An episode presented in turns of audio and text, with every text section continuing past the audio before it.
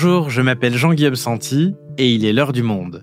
Aujourd'hui, qui sont les militants d'ultra-droite en France? Samedi 25 novembre, des groupes venus de toute la France se sont rassemblés à Romans-sur-Isère pour y mener une expédition punitive après le meurtre du jeune Thomas à Crépole. Encagoulés, armés de barres de fer pour certains et de mortiers d'artifice, ils se sont rendus dans la cité populaire d'où sont originaires la plupart des neuf suspects impliqués dans le meurtre de Thomas, cri de Islam hors d'Europe. Alors, que sait-on de l'état de cette mouvance aujourd'hui? Est-ce que dissoudre des groupuscules, comme le ministre de l'Intérieur veut le faire, sert vraiment à quelque chose? Comment est-ce que ces militants se coordonnent? Quelles menaces représentent-ils? Pour répondre à toutes ces questions, je reçois aujourd'hui Nicolas Lebourg, historien spécialiste de l'extrême droite. Bonjour Nicolas Lebourg. Bonjour et merci beaucoup d'avoir accepté notre invitation aujourd'hui. On va essayer de comprendre avec vous de qui on parle exactement lorsqu'on évoque ces groupes d'ultra-droite. Déjà, première question vocabulaire. Il me semble qu'il y a quelques décennies, ce terme précis n'existait pas dans le débat public. Pourquoi est-ce qu'on parle d'ultra-droite et pas tout simplement d'extrême droite Alors c'est un mot qui s'est imposé dans le débat public, c'est très précis en mars 2012. Pourquoi Ça vient de son histoire? C'est un mot qu'a inventé en 1994 par la Direction centrale des renseignements généraux, qui est l'ancêtre de la DGSI dont on parle régulièrement, et donc le service de sécurité français, si vous voulez. Et parce qu'il y a une réforme de ces renseignements généraux en 94, on leur dit vous occupez plus de politique. ils disent d'accord, mais nous, on est là pour veiller au risque terroriste. Et il y a des terroristes qui sont motivés par les questions politiques. Donc, on s'intéresse plus à l'extrême droite, entre autres. Et l'extrême droite, pour eux, ça va être les partis légalistes comme le Front National, qui se présentent aux élections de manière normale. Ils disent, mais les gens qui sont violents et potentiellement violents, on va les appeler l'ultra-droite. Et eux, on continue à travailler dessus.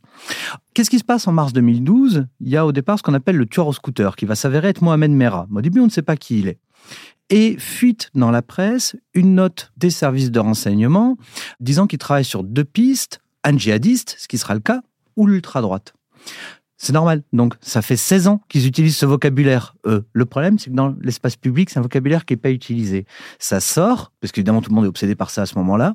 Et à partir de là, l'ultra-droite voyage dans l'espace public dans un absolu désordre, avec des gens qui vont l'utiliser pour dire les groupuscules, les gens qui vont l'utiliser pour dire ce qui est à droite du Front National, chacun selon sa fantaisie. Alors, si on parle de manière convenable et ordonnée. L'ultra-droite, c'est uniquement l'extrême droite violente et potentiellement violente. Ça n'a pas de rapport avec la radicalité idéologique. On peut être radical et quelqu'un de très calme et non violent.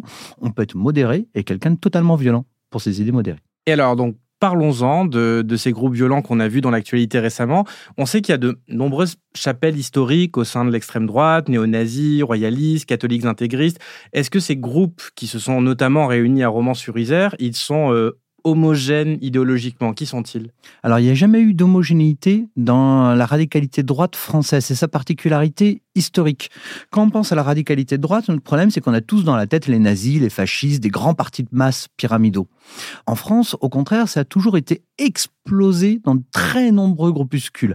Pensez même à Vichy. Vichy, c'est une dictature d'extrême droite très particulière. Il y a 88 partis politiques d'extrême droite sous Vichy. Donc, complètement éclaté. Donc, aujourd'hui, il y a des traits communs, bien évidemment. Le trait commun essentiel, aujourd'hui, on le voit bien, c'est l'obsession de la question de l'ethnicité et l'obsession en particulier de la question de l'islam. Mais on est sur des thématiques, effectivement, qui sont des thématiques oppositionnelles dans le train commun, beaucoup plus que dans ce qui est du domaine de l'utopie. L'utopie d'un royaliste, c'est évidemment aucun rapport avec l'utopie d'un néo-nazi. Et alors, si ces idéologies peuvent être très variées, est-ce qu'il existe un profil type du militant d'aujourd'hui, euh, son âge, son milieu social, sa profession, ou c'est également très divers?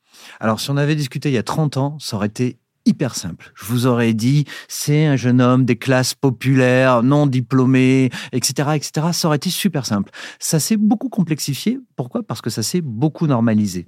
Si on regarde dans les gens qui ont été arrêtés depuis 2017, on va trouver des gens qui ont la cinquantaine, qui sont des pères de famille, qui ont un revenu fiscal de référence élevé, etc. Ça reste quand même un milieu très masculin. En fait, on peut différencier aussi selon les groupes, c'est-à-dire que les groupes radicaux de type néofasciste, ça va quand même plus être un phénomène de jeunes hommes urbains.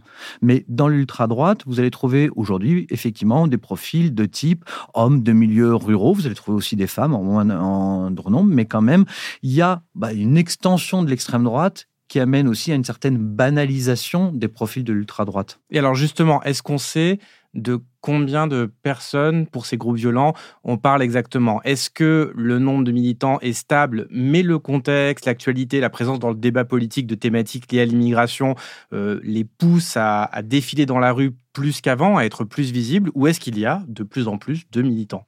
Il y a plusieurs évolutions, en fait. Le maximum sous la Ve République, c'est durant la guerre d'Algérie, où les services de renseignement estiment qu'il y a 7500 activistes. Ensuite, de 1968 aux années 2000, l'estimation des services, c'est 2500 personnes. Depuis les années 2010, on est passé à 3000. Étant donné l'évolution démographique de la France, ces 500 de plus, en fait, c'est pas une progression. On est dans, un cadre démographique. Nonobstant, on peut remarquer deux choses très différentes. Primo, que cette estimation est peut-être un peu basse. Il y a eu des élections européennes en 2019. Il y avait plus d'une vingtaine de listes. Monsieur Bardella, mené les Rassemblement national, est sorti premier. Il y avait deux petites listes d'extrême droite, dont une liste menée par un groupuscule néofasciste qui depuis n'existe plus, a changé, mais qui était partisan à ce moment-là d'une Eurasie néofasciste en se référant à des théoriciens peu connus comme Julius Evola et Alexandre Douguin, mais des choses très radicales. Évidemment, ces gens-là n'avaient pas les sous pour mettre les bulletins de vote. Fallait les imprimer soi-même, chez soi. Fallait savoir qu'ils existent. La plupart des gens ne savaient pas en 2019 qu'ils existaient. Hein. Il fallait trouver que le Front National était trop cosmopolite. Fallait imprimer le bulletin et le mettre dans l'urne. Eux, par exemple, ils font 4500 voix. Donc, l'estimation des services du renseignement territorial, avec tout le respect que j'ai pour le renseignement territorial, pose tout de même cette question. Pourquoi on aurait 1300 personnes violentes et potentiellement violentes, 2000 qui font caisse de résonance, et 4500 bulletins pour une liste inconnue Il faut imprimer soi-même le bulletin pour des partisans d'une Eurasie néofasciste. Il y a peut-être un plus grand impact, une plus grande surface de la radicalité droite que ce que l'on estime. Et alors, puisque vous parlez du renseignement territorial, ces notes sur euh, Romans sur Isère que Le Monde a pu consulter euh, font état de militants qui sont venus de toute la France, de Besançon, de Paris, de Montpellier, de Nantes ou de Lyon, qui est une place forte. Est-ce que cette mouvance est répartie de manière euh, homogène sur le territoire ou est-ce qu'elle est concentrée dans certaines villes ou certaines régions? Alors il y a une géographie qui est assez stable depuis 80 ans de la radicalité de droite en France. Euh, quand euh, on consulte les fichiers des militants et qu'on les étudie comme ça en série, on se rend compte que le cœur de l'extrême droite française, c'est le couloir rhodanien. Vous évoquiez Léon, c'est vraiment Lyon d'abord. Vous descendez le long du couloir rhodanien, vous allez à Marseille, vous dégagez à Nice sur la Provence. Ça, c'est le cœur de la radicalité de droite. Vous notez que Romans-sur-Isère est exactement sur cette zone. Ensuite, vous avez l'extrémité nord de France, l'extrémité des Flandres, avec des groupuscules très rarement bien organisés, de petites tendances folkish, euh, peu violents, mais par contre une présence idéologique qui existe là. Vous avez le cas assez particulier de Nantes, qui est un peu euh, seul dans la région Bretagne, mais euh, la zone nantaise est toujours aussi une petite zone d'ébullition. La région parisienne, je n'ai même pas évoqué, c'est une évidence toujours en France, hein, la région parisienne. Et il y a des questions un peu posées sur d'autres zones. C'est-à-dire que, par exemple, quand on met en série aussi les profanations de cimetières, on se rend compte qu'on a affaire à des jeunes néo-nazis de l'Est de la France, hein, de, la, région frontalière avec l'Allemagne. Tandis que, par exemple, l'essentiel des atteintes à des lieux de culte musulmans, c'est dans un triangle Toulouse-Lyon-Marseille. Là, c'est on revient un petit peu à ce que l'historien de l'Algérie, Benjamin Stora, appelle l'idéologie sudiste, à ces questions-là. Mais donc tout ça, vous voyez, couloir rhodanien, extrémité nord, Nantes, région parisienne pour l'implantation, d'autres zones spécifiques là, à l'est et dans le sud, si on va rechercher sur des faits précis. Et puis on retrouve quelque chose qui est intéressant, c'est que si on regarde les violences. Et là aussi, sur les étudiants en série. On avait pris 1305 faits de violence faits par des militants d'extrême droite entre 86 et 2016.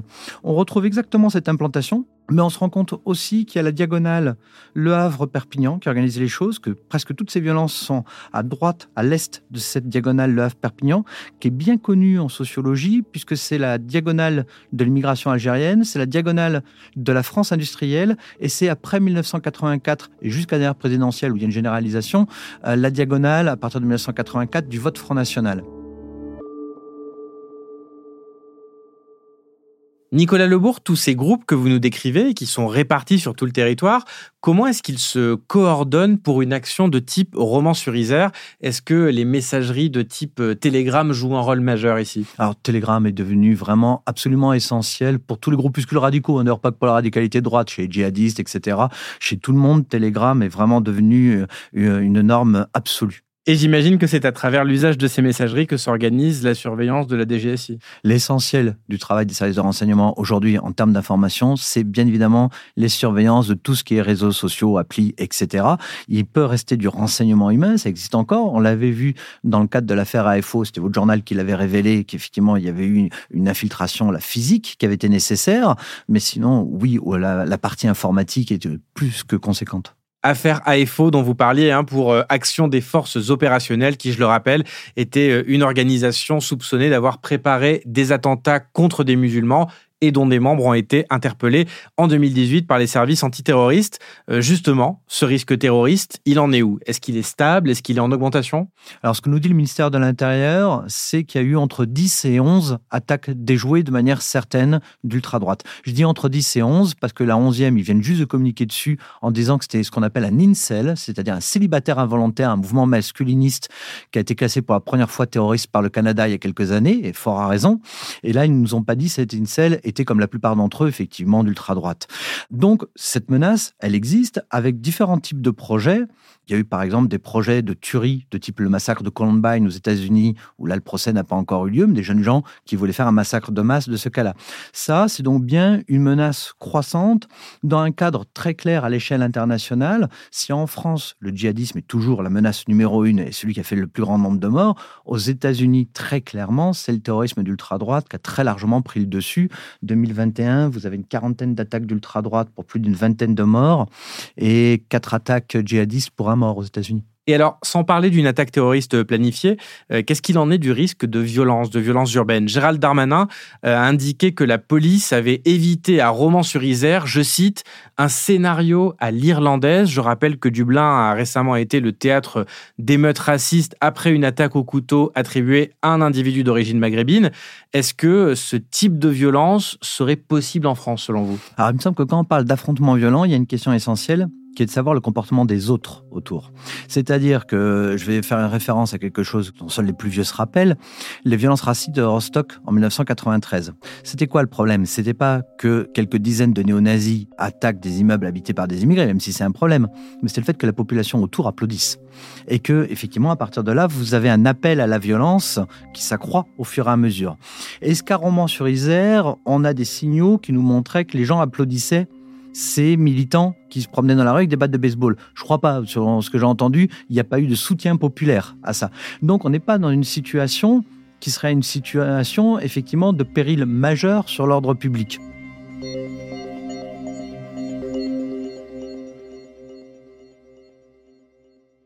Avant de se quitter, J'aimerais qu'on évoque la problématique de la euh, dissolution de ces groupuscules. On se souvient de celle de Génération Identitaire, ordonnée par Gérald Darmanin en 2021. Et ces derniers jours, Gérald Darmanin a affirmé son souhait de dissoudre trois nouveaux groupes, dont la division Martel. Est-ce que ces dissolutions, elles servent à quelque chose ou est-ce que chaque groupe dissous renaît forcément sous une autre forme? Vaste question. Si on fait des stats, là aussi, parce que les stats c'est réel, donc c'est pratique, on se rend compte que quand on dissout des mouvements d'extrême droite, de manière traditionnelle, ça fait baisser l'activisme. Les militants des anciens groupes évitent de faire le coup de poing le samedi soir, d'accord En disant, faut qu'on se tienne à carreau. En revanche, ça crée de manière traditionnelle des vocations terroristes avec des militants qui ne sont plus tenus par le cadre, qui disent de toute façon ça sert à rien, on peut même pas faire de la politique à notre niveau, on va les faire sauter une mosquée, on va en 73 attaquer des bars euh, fréquentés par des maghrébins, etc. Et puis il y a d'autres problèmes qui se posent qui sont la question, au bout d'un moment là, on arrive à une fragmentation intense. Plus personne peut monter un groupuscule à l'échelle nationale en France. Donc, quelle est leur vocation? C'est plus une vocation politique, c'est pas d'avoir un programme.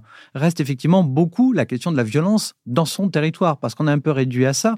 Et là, il peut y avoir des effets de concurrence. C'est-à-dire, je vous prends un exemple, deux exemples tout simples. Après la dissolution d'Occident en 1968, mouvement d'extrême droite, le mouvement Ordre Nouveau arrive à reconstituer toute la mouvance par justement des provocations dans la violence pour dire voyez où sont les plus efficaces. Et je sors de l'extrême droite deux secondes pour vous montrer. En 1973, il y a des dissolutions du mouvement corse. Ça multiplie par 10 dans l'année le nombre d'attentats parce que les nouveaux mouvements veulent montrer aux autres qui est le plus efficace, qui est le nouveau fer de lance de la lutte. Donc il y a un moment, quand vous faites trop de dissolutions, vous prenez le risque d'augmenter en fait votre niveau de trouble à l'ordre public et de violence. Ça demande du doigté, l'arme de la dissolution. C'est pas mauvais en soi, mais ça demande du doigté. Et question pratico-pratique, est-ce que ces dissolutions ne perturbent pas le travail des services de renseignement? Est-ce que c'est pas plus simple de surveiller un individu et ses activités euh, dans un groupuscule identifié plutôt que de devoir le retrouver dans la nature après l'éclatement du groupe en question Alors c'est un problème euh, pratico-pratique certain. On le voit d'ailleurs très bien dans les archives des services de renseignement quand on, travaille dessus. Euh, l'œuvre française qui a été dissoute par Manuel Valls, ministre de l'Intérieur en 2013, il y avait déjà eu trois fois antérieurement des velléités d'autres gouvernements de le dissoudre. Les trois fois quand il s'est tourné vers les services de renseignement, il lui avait répondu non, ne le faites pas, on les surveille bien, c'est mieux pour l'ordre public. Et les trois autres fois, les gouvernements antérieurs avaient renoncé à cette dissolution. Merci beaucoup Nicolas Lebourg. C'est moi.